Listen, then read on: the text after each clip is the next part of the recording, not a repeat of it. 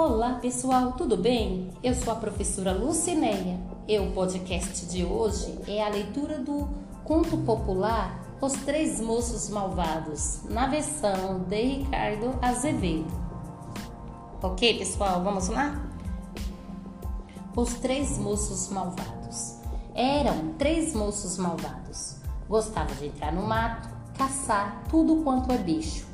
Levavam espingarda de chumbo grosso, espingarda de cartucho e até revólver de dois canos. Ficavam o dia inteiro dando tiro. Matavam arara, papagaio, tucano, bentivi, sanhaço, tizio, caracebo, pitacilgo, João de Barro, andorinha, rolinha, sofrer, sabiá, sem fim e corrupião. Matavam macuco, caburé, curiango, coruja, mutu de penhacho, pica-pau, saíra, gaça, quero-quero, socó, jaburu, irirê e pato do mato. E também bicho grande que nem tamanduá, tatu, gambá, bicho preguiça, veado, ouriço, capivara, cotia, paca, preá, anta, macaco, coati, tartaruga e cachorro do mato.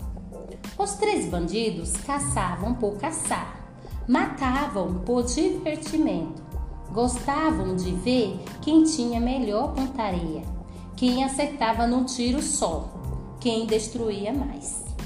Um dia, durante a caçada, escutaram uma voz grossa gritando no fundo do mato: Olha o laço!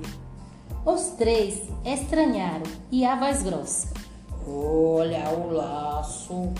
Os três pararam para ouvir melhor e a voz grossa só no Olha o laço! Os moços acharam graça. Um deles disse: Vamos procurar o tal do laço para a gente olhar? Os outros acharam ótima ideia. E assim, os malvados foram se embrenhando na mata. Andaram, que andaram, que andaram. Cada vez mais fundo, cada vez mais longe de tudo. A floresta foi ficando escura e cheia de sombra. Os moços acabaram indo parar numa clareira, debaixo de um imenso pé de jatobá encontraram três sacos cheios de dinheiro. Festejaram dando tiros para o alto. A gente agora tá podre de rico. Logo fizeram uma combinação. Enquanto um deles ia até a cidade comprar vinho para comemorar, os outros dois ficariam na clareira tomando conta do tesouro. Um dos moços partiu e os outros dois ficaram. Um dos que ficaram, olhando aquele dinheirão, começou a fazer contas e pensou: vou acabar com meu colega. Quando o outro voltar, dou cabo dele também. Assim o dinheiro fica todinho para mim.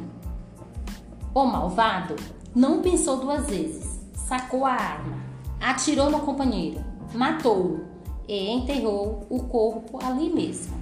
Depois, acendeu um cigarro e ficou esperando sentado debaixo do jatobá. Acontece que o moço que foi à cidade comprar vinho teve uma ideia parecida. Leva o vinho cheio de veneno, assim os dois bebem, morrem e eu fico com o dinheiro todo. E fez isso mesmo. Comprou um garrafão de vinho tinto, encheu de veneno, de rato e voltou para dentro do mato.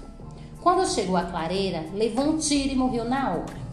O último moço, o bandido que sobrou, sentou numa pedra para descansar.